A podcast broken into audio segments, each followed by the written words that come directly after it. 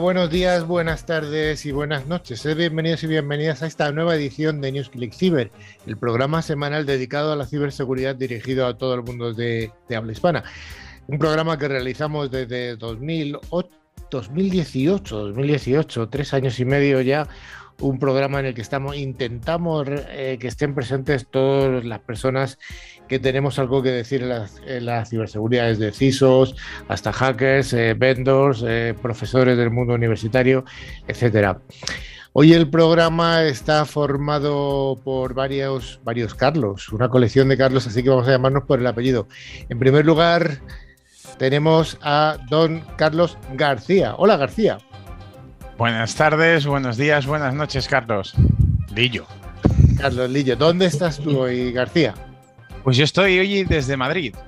Bueno, pues desde Madrid para todo el mundo. Tenemos en el lado más oriental del mundo de habla hispana a don Joan, Joan Massanet. Hola, Joan, ¿dónde estás tú? Pues yo estoy en la maravillosa isla de Mallorca, envidia del Caribe, esto seguro. Lo siento por mis colegas del Caribe, pero uno tiene que barrer a casa. Será del Caribe Mediterráneo en todo caso, ¿no? Lo dejamos ahí. Sí, sí.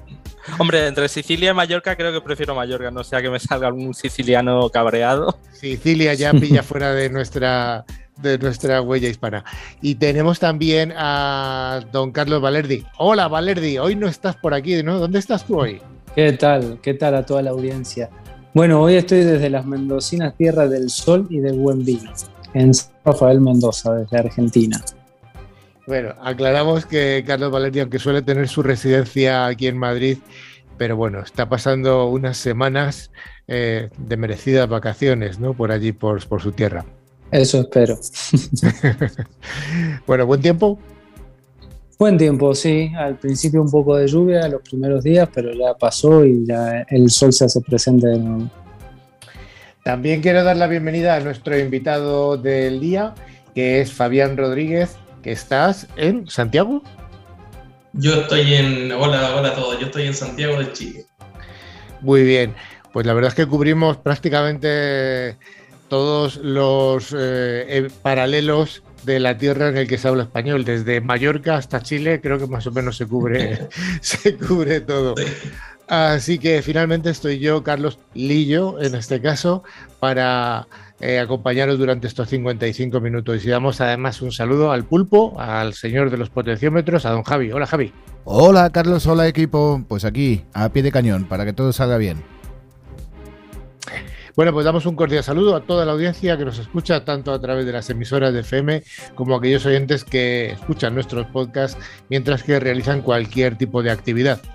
Bueno, y durante toda la semana nos podéis seguir a través de las redes sociales o de nuestro email info@clickfiber.com. Además, recordamos y sobre todo recomendamos visitar nuestra web llena de interesantísimos contenidos, clickfiber.com. También informaros que podéis acceder a todos los programas anteriores a través de nuestros podcasts disponibles en Spotify, iBox, Apple Podcasts, Tuning o cualquier plataforma. Para ello, solo tenéis que buscar la palabra clave ClickCiber con dos y latinas. Valerdi, ¿cuál va a ser el contenido del programa de hoy? Bueno, hoy como todos los jueves tenemos noticias de ciberseguridad, la ciberpíldora donde vamos a hablar de, bueno, esto lamentable que está ocurriendo entre Ucrania y Rusia, un monográfico donde tocaremos el tema de gestión de riesgos, un proceso clave en mi organización, y nuestro invitado de hoy, que es Fabián Rodríguez de Camel Secure. Pues vamos con ese primer bloque, el bloque de noticias de ciberseguridad.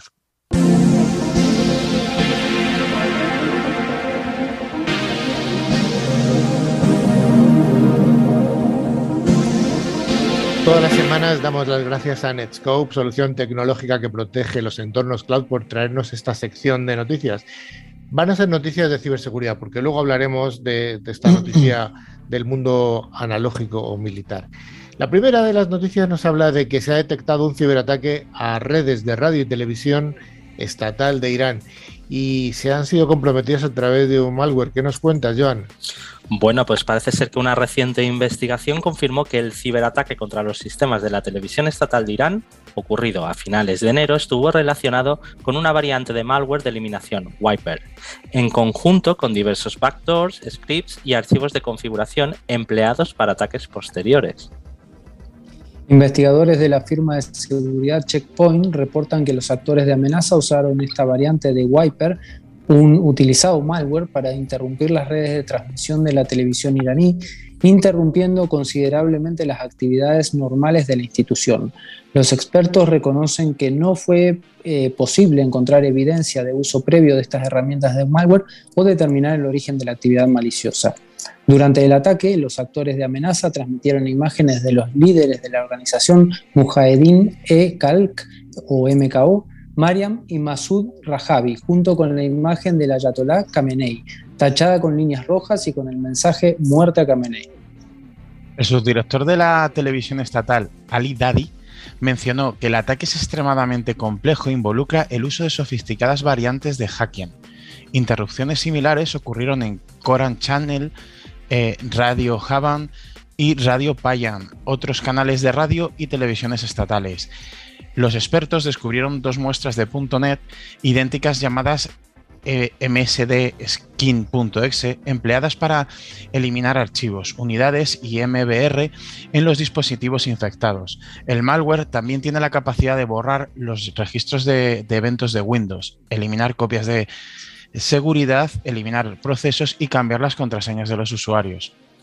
Bueno, además del malware wiper, los actores de amenazas usaron cuatro variantes de backdoor diferentes. Recordemos que un backdoor es una puerta trasera por donde nos pueden entrar. Windscreeny, capaz de tomar capturas de pantalla de los sistemas afectados, HTTP Callback Service, herramienta de administración remota RAT, HTTP Service, backdoor de escucha en puertos específicos y Server Launch, un dropper de malware. Poco después de, eh, de la emisión de este reporte, el grupo de hacktivismo Predatory Sparrow se atribuyó la responsabilidad de este ataque, además de los recientes ataques contra el sistema ferroviario, el Ministerio de Transporte y las gasolineras de Irán. Este mensaje fue emitido a través de un canal de Telegram.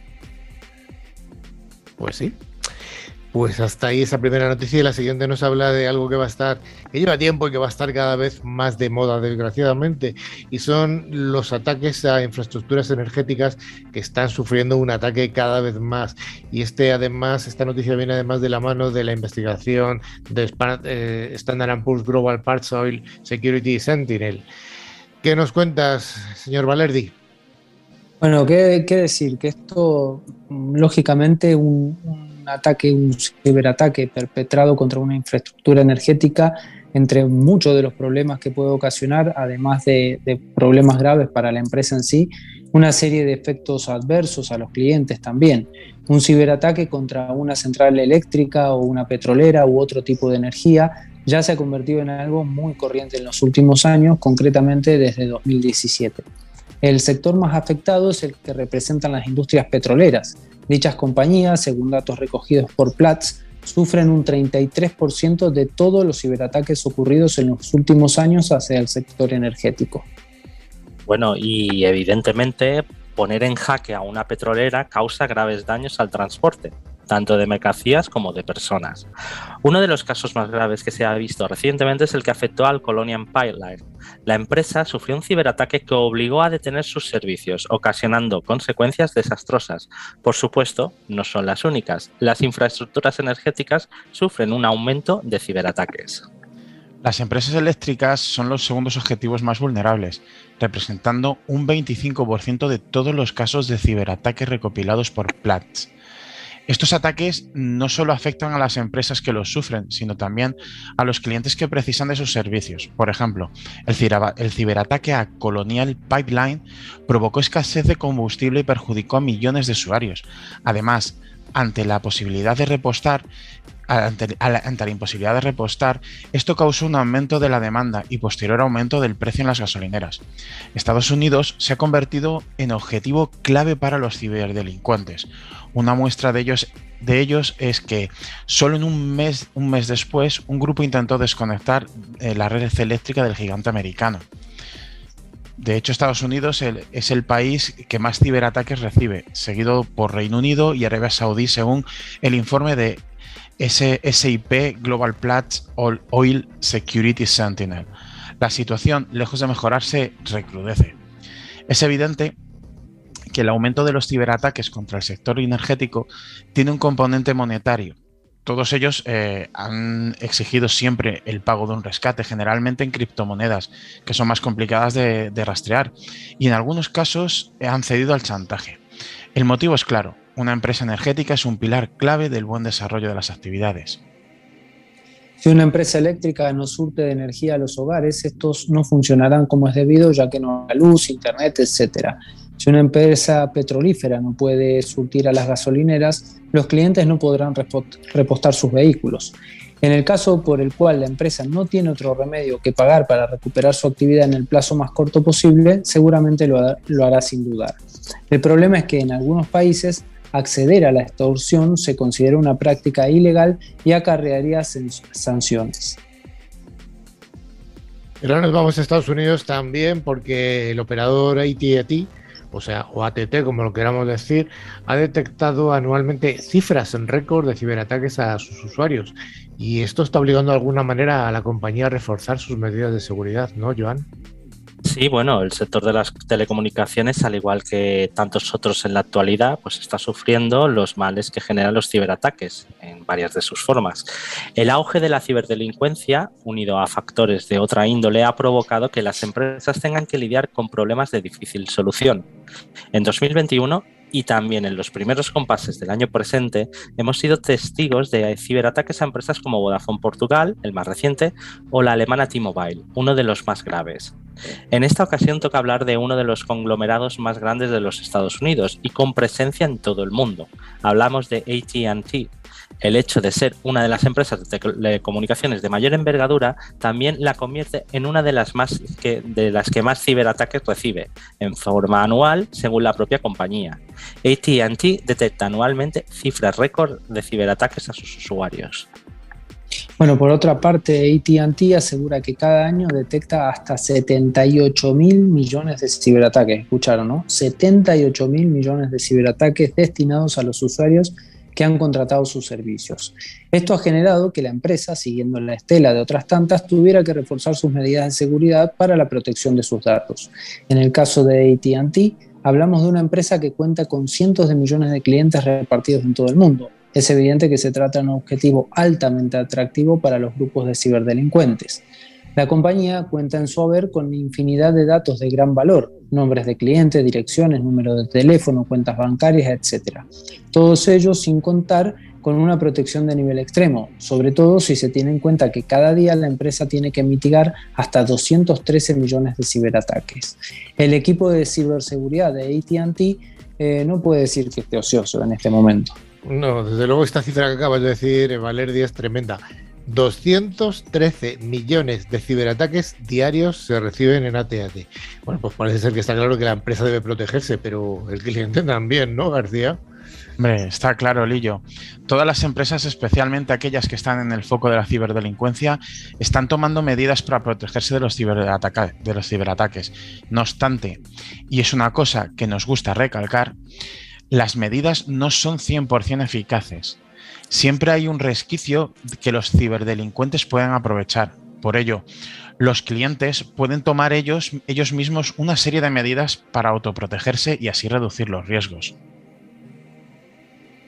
Entre las recomendadas se encuentran leer avisos de privacidad, vigilar los permisos que solicitan las apps cuando se instalan, puede haber algún malware oculto, no poner credenciales en sitios de dudosa legalidad, etc.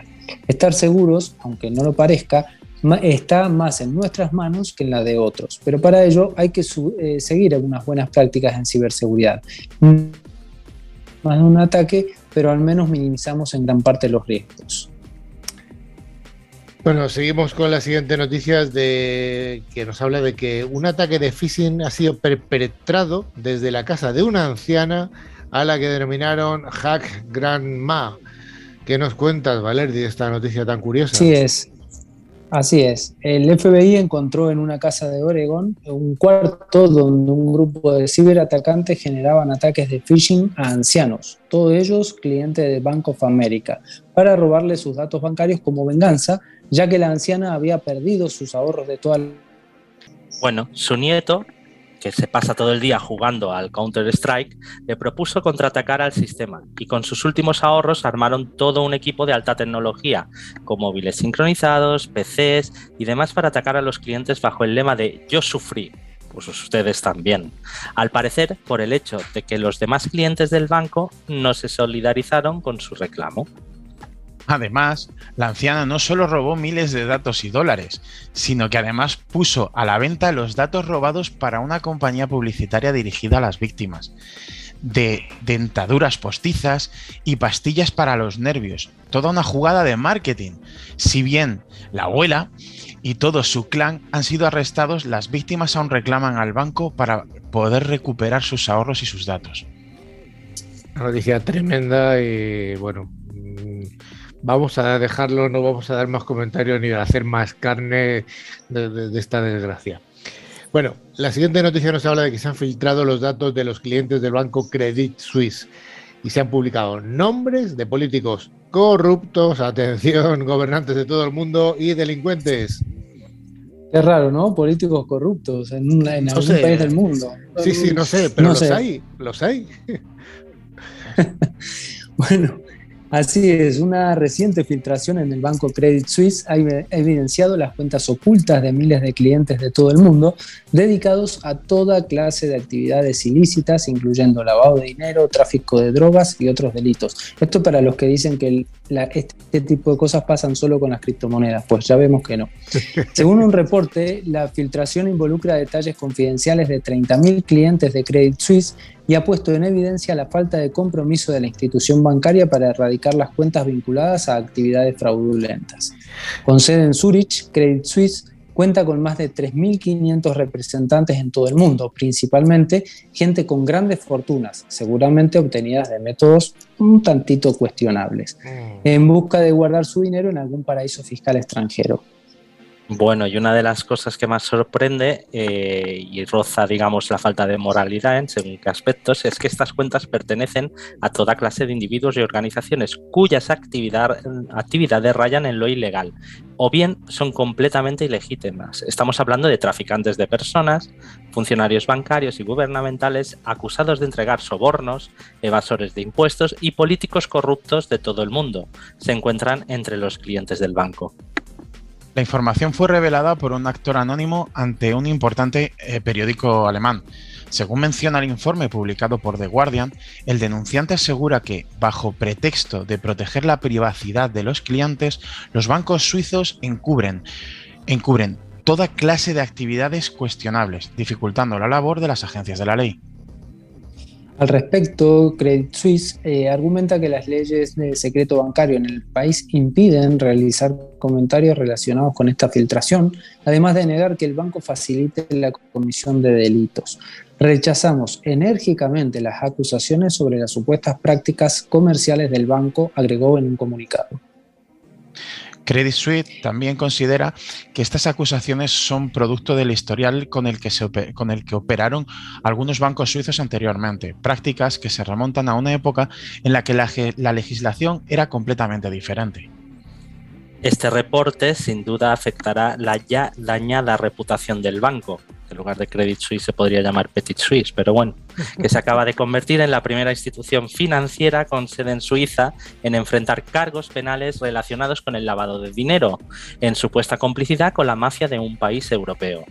Especialistas creen que esto podría desatar una crisis en el sistema bancario suizo, lo que incluso podría llevar a replantear las restrictivas leyes financieras del país, que lo vuelven muy atractivo para aquellos que deseen mantener su dinero lejos de las autoridades. Pues noticia interesante, como hemos dicho al principio, atención, políticos corruptos o corruptibles. Y vamos con la última de las noticias de la semana. Y antes quiero recordar que una de las noticias que hemos contado o que vamos a contar es una noticia falsa, es una noticia fake.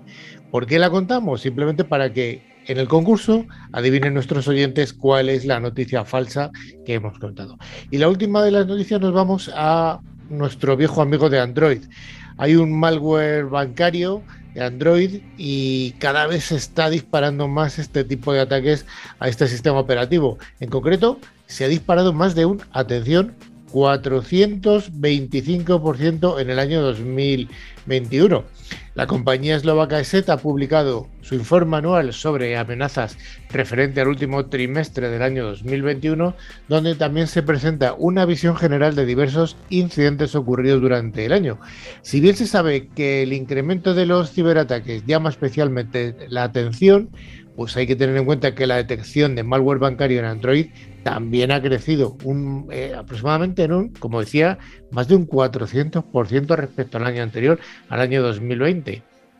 Visto de forma más global, también hay que contar que durante el último trimestre del pasado año bajaron las detecciones respecto a los anteriores. Este crecimiento en el número de detecciones de malware se asemeja a las cifras de los adware. Recordemos, son programas que instalan publicidad, tan comunes en entornos Android. Los países más afectados por estas amenazas son Turquía, Rusia, España, Ucrania y Japón.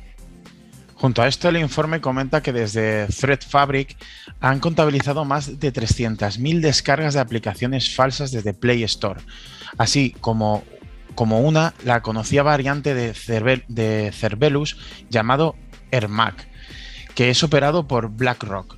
Tanto, el, tanto en Virus Total como en, Q2 se ha, eh, se ha detectado como maliciosa una muestra que pretende suplantar a Google Chrome. Y bueno, las amenazas en Android no solo afectan al ámbito del sector bancario, sino que aprovechando el auge de los NFT y el uso de las criptomonedas, cada vez más malware se orienta a estos entornos. Otras aplicaciones suplantadas para integrar componentes maliciosos son aquellas relacionadas con la trazabilidad del COVID-19 y los pasaportes de vacunación. Pues hasta aquí las noticias de la semana, las noticias de ciberseguridad y ahora vamos a hablar de otro tema. La ciberseguridad es uno de los sectores más pujantes de las tecnologías de la información. Si te interesa estar al día de los ciberataques y de cómo defendernos, escucha cada semana a Carlos Lillo y su equipo de expertos en NewsClick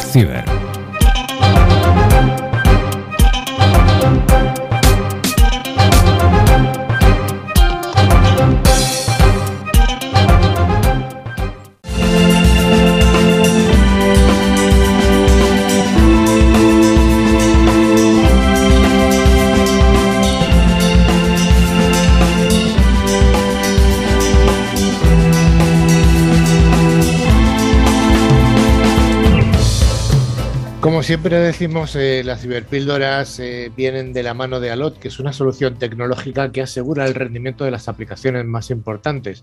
Hoy teníamos pensado hablar del Foro Nacional de Ciberseguridad. El Foro Nacional de Ciberseguridad de España acaba de liberar su informe el pasado día 22 de febrero y en este informe del Foro Nacional de Ciberseguridad hemos participado activamente desde NewsClick Ciber en uno de los grupos de trabajo. Ha sido un año y medio en el que yo personalmente he estado involucrado con, con, gente realmente que era importantísima dentro de nuestro sector y de las que he aprendido mucho y he tenido el placer de, trabajar, de pegarme a ellos. bueno, ahora ha llegado el primer resultado que lo podéis ver en la web del Foro Nacional de Ciberseguridad. Lo dejaremos para otro día porque la actualidad manda y como no, pues tenemos que hablar del impacto que tiene la ciberseguridad el conflicto entre Rusia y Ucrania. Mejor dicho, el conflicto no, la invasión de Ucrania por Rusia hay que decir las cosas como son. Entonces, bueno, me gustaría que habláramos un poco en un debate abierto entre los, diferentes eh, miembros del equipo que están aquí y también le abro, por supuesto, el micrófono a Fabián por si quiere intervenir. Me gustaría mm, plantear eh, esta ciberpíldora en, los siguientes términos. La primera pregunta que me gustaría dejar al aire es la ciberguerra que hemos tenido durante las semanas anteriores de la que hemos hablado hasta la saciedad ¿Realmente ha sido el prolegómeno de esta intervención militar, esta invasión Rusia, rusa de, Ucrania? ¿Qué opinas, eh, Valerdi? Bueno, Carlos, a ver, hace unos programas atrás hablamos de esto, ¿no? Que era como un, preludio de una guerra y yo creo que realmente es así. Eh, esto tenía todo el olor a que era una forma de debilitar las instituciones ucranianas y de, ponerlas en, alerta para, distraer y poder este, armar, bueno, lo que estamos viendo, ¿no? Esta invasión a Ucrania que ha sido no sorpresiva porque se venía anunciando, pero que, bueno, todos creíamos, entre los que me incluyo, que, que finalmente no iba a ocurrir, que era más dos perros ladrándose que otra cosa. Bueno, evidentemente ha sido todo una forma de ir preparando el terreno en el siglo XXI, ¿no? Mucho más moderno. García, ¿tu opinión? Yo en este caso creo que, la ciberguerra es un componente más del proceso de la guerra y realmente no es cosa de, hace unas semanas para atrás. Tenemos que tener en cuenta que en el pasado reciente Rusia se anexionó la península de Crimea. Eh, esto no, son hechos aislados. Antes de esa, de esa anexión a la península de Crimea hubo mucha serie de acciones políticas que eh, solo perseguían la desestabilización de, Ucrania y, yo soy de los que piensan que no solo Ucrania. Eh, por lo tanto, al final, la ciberguerra es un componente más de todo lo que es la guerra. No solo está la parte política, la parte armada, como desgraciadamente ha llegado, ha llegado a su conclusión, o sea, ha llegado a su inicio, sino que incluso yo creo que eh, todavía viene, llegan más etapas y más partes de la guerra. Eh, por lo tanto, es una parte más de todo. Sí, bueno, eh, tenemos que pensar que en un escenario como el que tenemos actualmente, eh, las guerras convencionales, aunque en este caso se está produciendo, ya dejan de tener un sentido. hoy en día lo que muchos gobiernos o, la gente que agrede a otro estado, lo que quiere es conservar las infraestructuras. ¿Cuál es la mejor manera? Pues simplemente haciendo un shutdown de todas las infraestructuras que son críticas.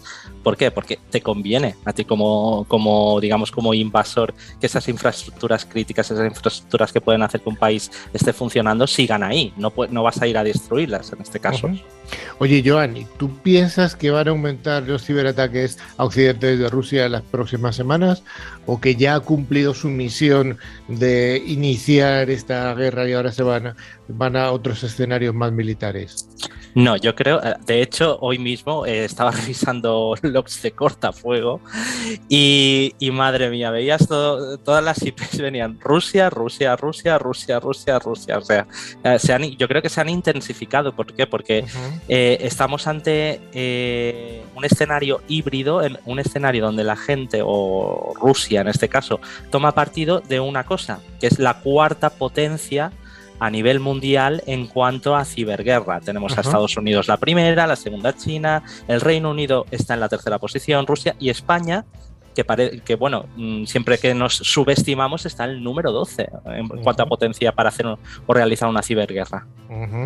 Oye, García, ¿tú piensas que debería atacarse a intereses rusos de Occidente? Estoy, estoy pensando siempre de ciberataques, ¿eh? no estoy hablando de ataques militares.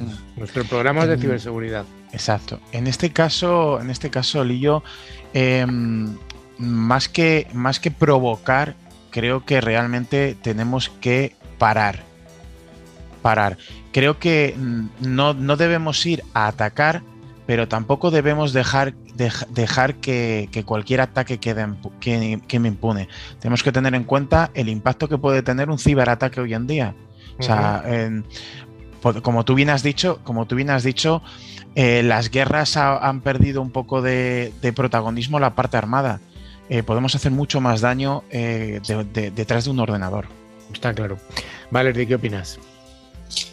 A ver, esto en consonancia con lo que dice mi colega García, yo creo que desde Occidente hoy plantear un ciberataque a, objetivos rusos sería echar hasta el fuego, porque pensemos también que no estamos tratando con países que no estén preparados para este tipo de cosas, y si nosotros lo estamos planteando, muy probablemente ellos hayan pensado que ante un ciberataque eh, ellos podrían quedar diezmados y deben estar preparados para esto. Y quizá la furia que desaten eh, lo hemos visto hace unos días atrás con algunas declaraciones de Putin, eh, podría ser aún peor. Entonces yo creo que más bien la posición que debe tomar Occidente es dejar a, estos países eh, o dejar a Rusia aislada y, que esto muera como empezó, digamos, sin, sin intervención de la OTAN y sin intervención de nadie más, porque si no, ahí sí yo creo que podría esto llegar a consecuencias nunca vistas en el mundo.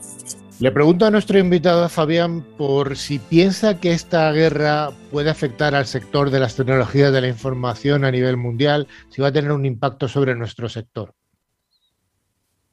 Bueno, nosotros estuvimos en la mañana, estuvimos viendo cómo se comportaban los distintos servidores de distintos clientes que teníamos y efectivamente estamos viendo una, un, por lo menos un 200% más de ataques provenientes desde Rusia a distintas fuentes de nosotros tenemos clientes en toda Latinoamérica y Estados Unidos y efectivamente estamos viendo muy fuerte. Nosotros estamos, eh, estamos en desacuerdo con cualquier guerra, sin embargo, estamos muy de acuerdo que esta guerra se va a jugar de, de, distintas formas. Hoy día los ciberataques, como decía ahí nuestro compañero, es un tema súper importante. Hoy día, hoy día no que la gente se quiere quedar con las instalaciones, ya no hay que ir a romperlas, sino que es hacerle un shutdown y ver cómo se comporta sin esa, sin esa línea de producción.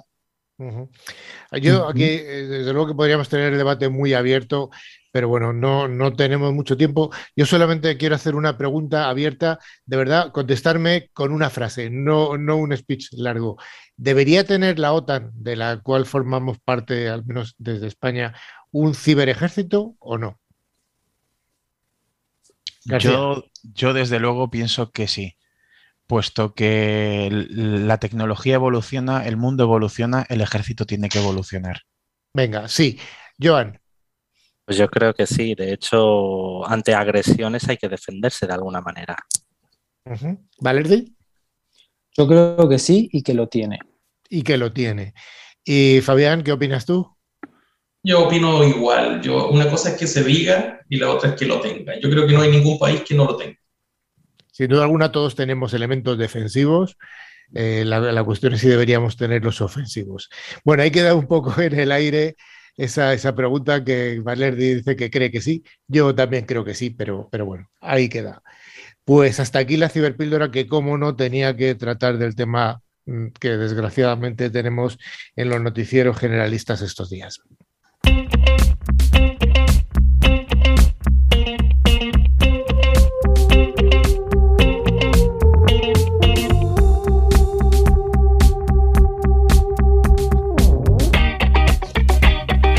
Llega el monográfico a NewsClick Cyber y como todas las semanas esta sección es ofrecida por ForcePoint, fabricante líder en seguridad convergente con un amplio catálogo de soluciones en ciberseguridad. Y hoy vamos a hablar de algo que ya hemos tratado en el programa, pero yo creo que es reincidente. Vamos a hablar de la gestión de riesgos.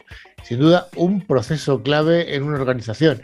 En el mundo de la transformación digital en el que nos encontramos es normal, como se establece a través de muchos estudios, encontrarnos con indicadores que cifran que casi un 70% de los riesgos en una compañía son realmente de origen tecnológico. Valerdi. Bueno, sí, tenemos que pensar que hoy en día prácticamente cualquier empresa se basa, basa sus procesos en la tecnología. Eh, no todas hacen gestión de riesgo sobre la tecnología, lo cual es un error. Todos tenemos muy claro que, nuestras organizaciones están sometidas a todo este tipo de riesgo y para evitar este impacto que puedan suponer debemos hacer una gestión correcta. En uno de los programas anteriores ya hablamos sobre el análisis de riesgo, por lo que en este programa vamos a centrarnos un poco más en su gestión. Bueno, eh, Joan, cuéntanos rápidamente cuáles son los conceptos claves de la gestión de riesgos. Bueno, pues el primero, evidentemente, es el activo. Cualquier recurso de la empresa necesario para desempeñar una actividad diaria y cuya no disponibilidad o deterioro supone un agravio o coste, son activos. Por ejemplo, las personas, los procesos de negocio, los sistemas, la información, las infraestructuras. ¿Qué es una amenaza? La circunstancia desfavorable que puede ocurrir y que cuando sucede tiene consecuencias negativas sobre los activos provocando su indisponibilidad, funcionamiento incorrecto o pérdida de valor, vulnerabilidad, debilidad que se presentan los activos y que facilita la materialización de amenazas. El impacto de una amenaza es eh, lo que se aprovecha sobre la vulnerabilidad y la probabilidad es la posibilidad de que ocurra ese hecho. Bueno, yo creo que el último concepto que tenemos que tener en cuenta es gestión de riesgo, pero para definirlo vamos a acabar y simplemente eh, ¿qué podríamos ver? Pues como dijimos en un programa anterior, la evaluación de riesgos nos da como resultado la obtención de todos los riesgos a, lo que, a los que puede estar sometida una organización con su correspondiente valoración. Esto es importante. Y dentro del proceso de gestión de riesgos, lo primero que tenemos que hacer es determinar algo que se llama el apetito del riesgo, que es el riesgo que aceptable o que estamos dispuestos a aceptar desde mi organización. Esto es algo muy peligroso, ese apetito de riesgo, pero desde luego es más que interesante. Vamos a dejarlo aquí el monográfico porque nos hemos quedado sin tiempo por la realidad y, y la noticia del día o de la semana o incluso del año y del mes, que es el ataque de Rusia a Ucrania. Pues hasta aquí este monográfico cortito que sin duda alguna retomaremos en próximos programas.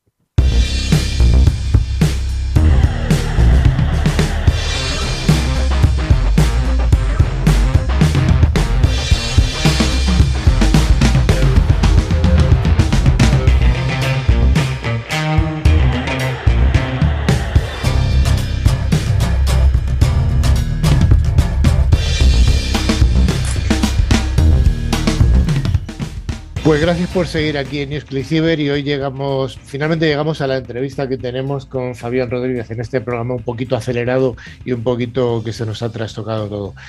Fabián, hola, buenos días, buenas tardes y buenas noches, aunque ya, esté, ya hemos tenido ocasión de que intervinieras en el programa. Hola, hola, gracias por invitarme. Bueno, Fabián eh, Rodríguez, eres el CEO de Camel Secure. ¿Qué es Camel Secure? Cuéntanos un poquito.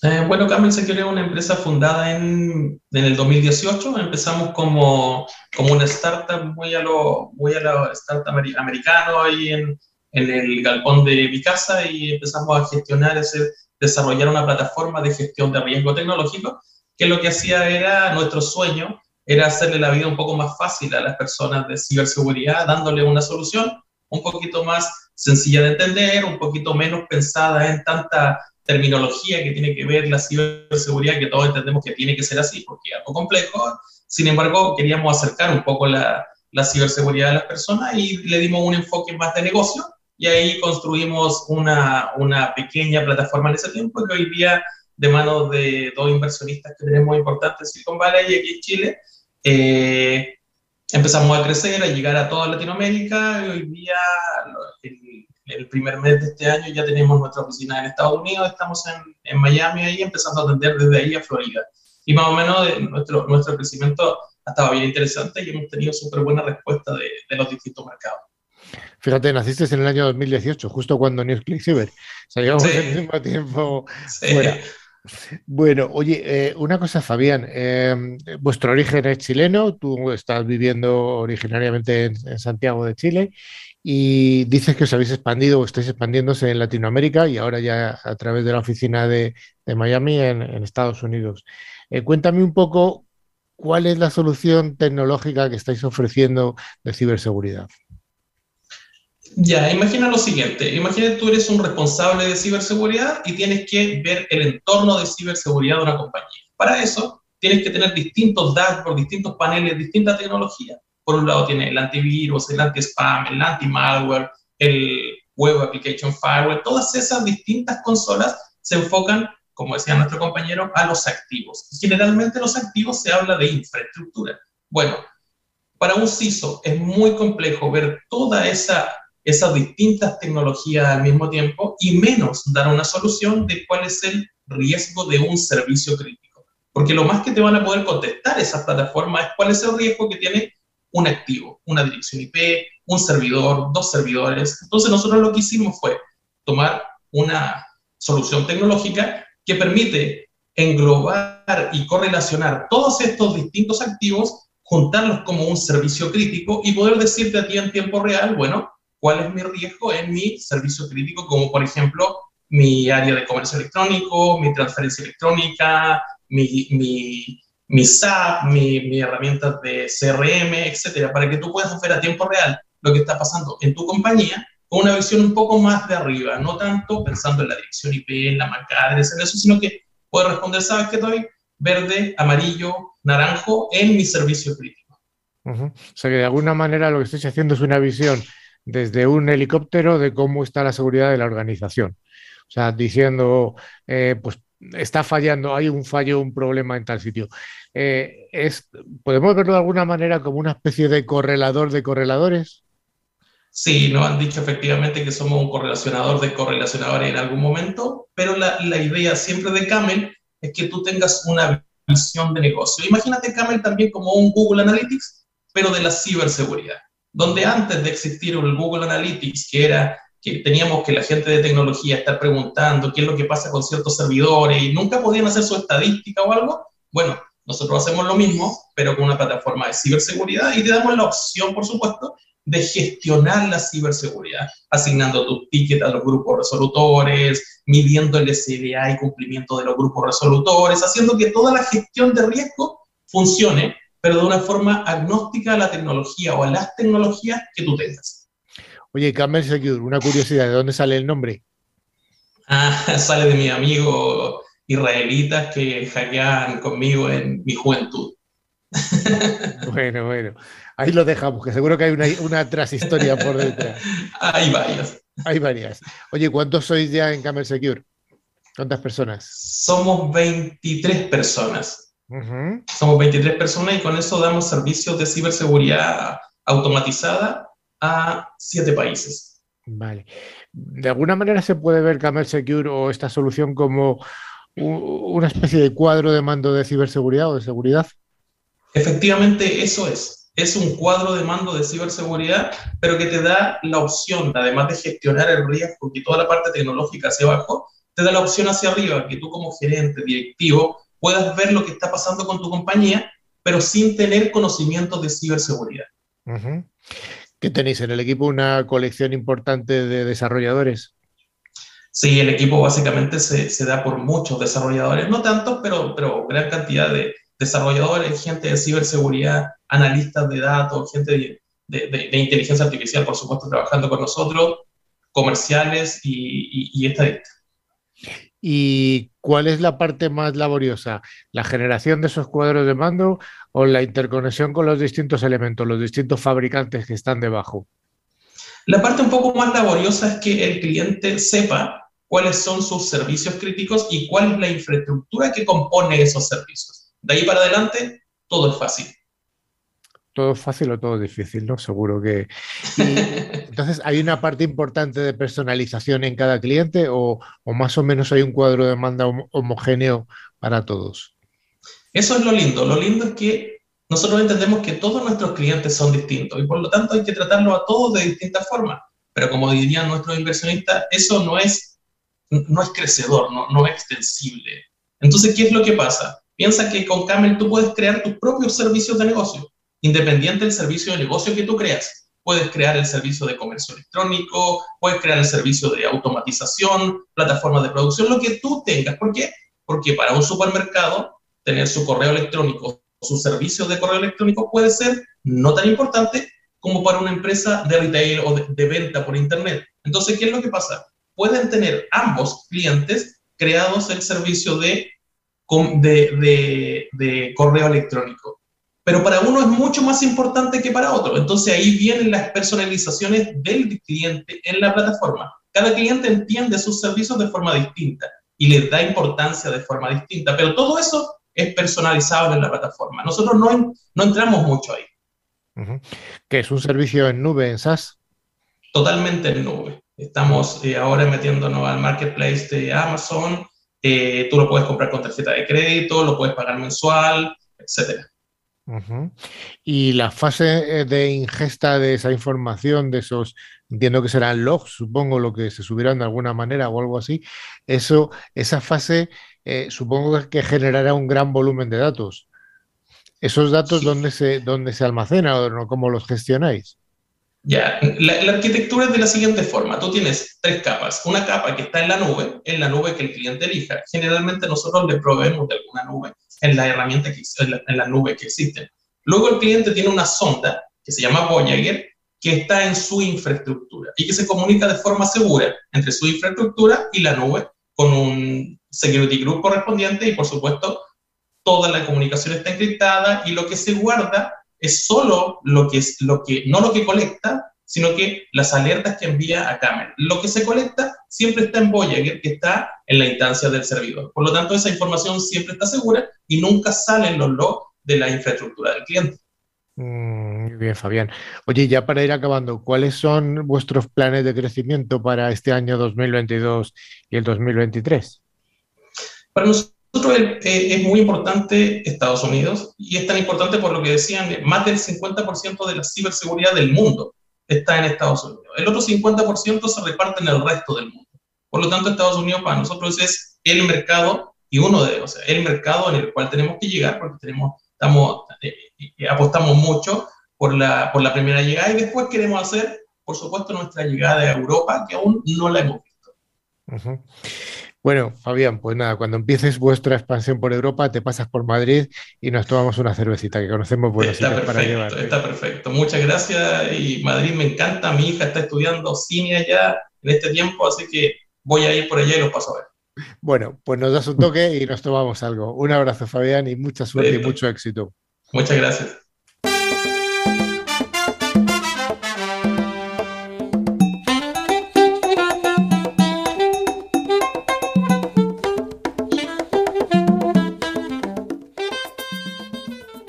Pues como cada semana llegamos, llegamos, llegamos a la parte final, la parte esperada por muchos de nuestros oyentes, esta parte del concurso en el que Tren Micro nos trae una sección en la que nos facilita los premios, que son dos licencias anuales de un antivirus con calidad profesional de Tren Micro, válido cada uno para un año y cada uno para tres dispositivos. dispositivos. Se puede instalar en un PC, en un Mac, en una tablet, en un teléfono móvil, etc. El valor del regalo es aproximadamente unos 50 euros y como he dicho, la licencia de Tren Micro se puede instalar en tres dispositivos. Eh, Joan, ¿tenemos ganadores de la semana pasada? Pues sí, tenemos un ganador y una ganadora. Tenemos a Pedro Parra de Córdoba y Ana García de Murcia. Aclaramos que es Pedro Parra de Córdoba, España, no de Córdoba, ah, Argentina, que tenemos. Perdón. Y Ana García de Murcia, creo que no hay otra Murcia que no esté aquí, o sea que no sé. Bueno, y don Carlos Valerdi, la pregunta, aunque yo ya la he anticipado, ¿cuál sería la pregunta de la semana? Bueno, por si alguien estaba distraído, hemos dado una noticia que es falsa. Bueno, la, la noticias es la fake. Una de las noticias es la fake. ¿Cómo pueden participar nuestros oyentes? Bueno, para participar, enviarnos un correo o un email a info.clickciber.com indicando nombre y localidad de la que nos seguís. Pues ya sí que sí, que sí, que estamos llegando hasta el final en News Cyber. Pero antes de despedirnos, les recordamos que pueden ponernos nuestro email info.clickciber.com y también pueden seguirnos a través de todas nuestras redes sociales, Twitter, LinkedIn o Facebook. A través de nuestra web clickciber.com con dosis, latinas se puede acceder a nuestra revista digital, ver las fotos y otros contenidos de interés. Finalmente, os recordamos que a través de todas las plataformas de podcast podéis escuchar los programas anteriores que están disponibles en iBox, Spotify, Tuning, buscando la palabra clave ClickCiber con dosis latinas. Pues querida audiencia, hasta aquí hemos llegado, un programa eh, que ha sido trastocado un poco por la actualidad. Hemos tenido que cambiar nuestra ciberpíldora para pasar de hablar el Foro Nacional de la Ciberseguridad a la invasión de Ucrania por parte del ejército ruso. Y hasta aquí nos vemos y nos escuchamos en siete días. Adiós Carlos eh, García. Muchas gracias Carlos Lillo. Buenas tardes, buenos días, buenas noches a todos. Adiós, Carlos Valerdi, desde San Rafael, ¿verdad? Exactamente. Adiós a todos y buena semana y esperemos que todo esto eh, sea solamente un mal momento y pase pronto. Don Joan, hasta la semana que viene. Hasta luego, Carlos Lillo, Carlos García y Carlos Valerdi. bueno, Adiós, Fabián Rodríguez. Adiós, muchas gracias.